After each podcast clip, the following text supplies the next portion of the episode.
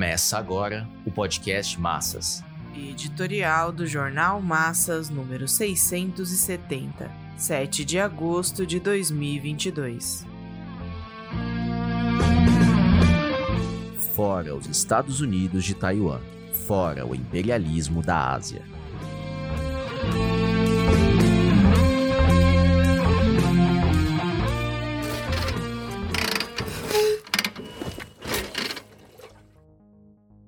Nem bem concluiu a cúpula de Madrid da OTAN, nem bem Biden foi ao Oriente Médio para constituir uma aliança com a monarquia da Arábia Saudita contra a Rússia, a China, o Irã e a Síria, a presidenta da Câmara dos Deputados dos Estados Unidos, Nancy Pelosi, pisou em solo de Taiwan em um claro gesto de provocação ao governo chinês provocação que teve o conteúdo expresso de negar a ascendência da China sobre o território taiwanês. A cúpula de Madrid se realizou motivada pela guerra na Ucrânia. Serviu para uma revisão do plano estratégico desse braço armado dos Estados Unidos na Europa, criado após a Segunda Guerra Mundial em abril de 1949 dois pontos se ressaltaram: ampliar a capacidade bélica e estender sua ação para a Ásia que significa potenciar a escalada militar e as tensões internacionais em níveis semelhantes a de uma situação de pré-guerra mundial. Evidentemente, o recrudescimento das tendências bélicas encarnadas pelo imperialismo sob a hegemonia norte-americana já vinha ocorrendo antes mesmo do início da guerra na Ucrânia. Justamente o avanço do cerco da OTAN à Rússia foi o estopim do confronto, que explodiu em 24 de fevereiro desse ano. A China se viu obrigada a se colocar do lado da Rússia, embora em uma aliança frouxa. Os Estados Unidos pressionaram o governo chinês a não enviar armas ao governo russo, sendo atendido. Essa imposição evidenciou a prepotência dos Estados Unidos e o receio da China em ter de enfrentar a fúria norte-americana. No entanto, o governo Biden permitiu que a democrata Nancy Pelosi criasse um constrangimento internacional ao governo de Xi Jinping, violando a soberania da China sobre Taiwan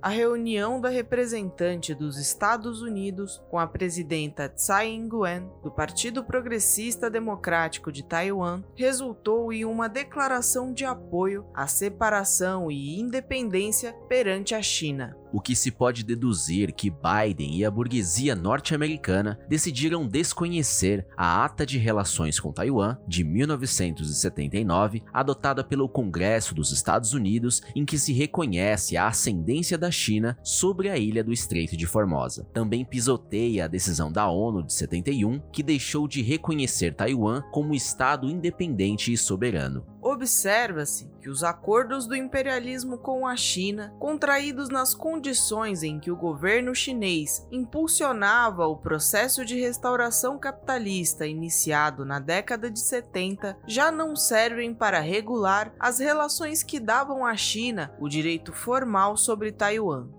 Ocorre que Taiwan nunca deixou de fato de estar sob a influência dos Estados Unidos, desde que o Partido Nacionalista Kuomintang de Chiang Kai-shek se refugiou na ilha de Formosa, que passou a ser denominada Taiwan em consequência de sua derrota para a Revolução Social dirigida pelo Partido Comunista Chinês sob a direção de Mao Tse-tung. Taiwan não se integrou, portanto, às transformações revolucionárias, anti-imperialistas e anticapitalistas. O Kuomintang estabeleceu relações capitalistas de produção sob a dependência das potências imperialistas. Em março de 1996, se realizaram as eleições diretas presidenciais, o que levou a China a contestar e mobilizar frotas no Estreito de Formosa e que fez os Estados Unidos reagirem com seu poder naval. Nesse momento, momento, o imperialismo deixou claro que não permitiria que a China exercesse sua soberania diante de uma Taiwan estratégica para os interesses norte-americanos na Ásia e, fundamentalmente, diante da própria China. As boas relações entre os dois países tinham se estabelecido sobre a base da disposição do governo chinês de abrir suas fronteiras nacionais para a penetração do capital multinacional e de impulsionar a restauração capitalista. O plano de reforma e abertura de 1978 foi assimilado pelos Estados Unidos e aliados sob o cálculo de subordinar a China à órbita do imperialismo. A sua projeção econômica internacional, o domínio da alta tecnologia em áreas sensíveis aos Estados Unidos e o ingresso no clube de países que detêm armas nucleares, no entanto, colocaram a China como obstáculo à manutenção da hegemonia norte-americana. A Primeira Guerra Mundial realizou a partilha do mundo como resultado das contradições do capitalismo da época imperialista, mas não as resolveu, e uma nova partilha ainda mais ampla se deu com a Segunda Guerra Mundial. As contradições permaneceram e a crise mundial hoje está conduzindo o imperialismo a um caminho muito perigoso, em função da necessidade de uma nova partilha que implica derrubar a China, a Rússia e todos os países a elas aliados. Trata-se ainda de uma tendência, mas que avança em ritmo mais acelerado que nas décadas passadas. A declaração do Comitê de Enlace pela Reconstrução da Quarta Internacional afirma: o CERQI vem realizando uma campanha internacionalista pelo fim da guerra na Ucrânia sob a diretriz de que a tarefa é a de unir a classe operária em torno às bandeiras e tarefas revolucionárias. Os acontecimentos têm demonstrado a correção da defesa pelo pelo desmantelamento da OTAN e de todas as bases militares dos Estados Unidos na Europa, revogação de todas as sanções econômico-financeiras à Rússia pela autodeterminação, integridade territorial e retirada das forças militares russas da Ucrânia.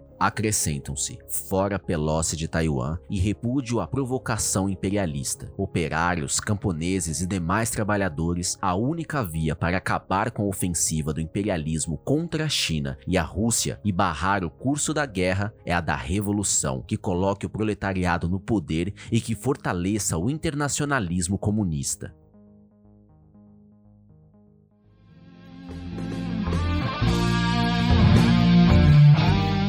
Esse podcast é apresentado pelo Partido Operário Revolucionário, membro do Comitê de Enlace pela Reconstrução da Quarta Internacional. Para mais informações, acesse pormassas.org.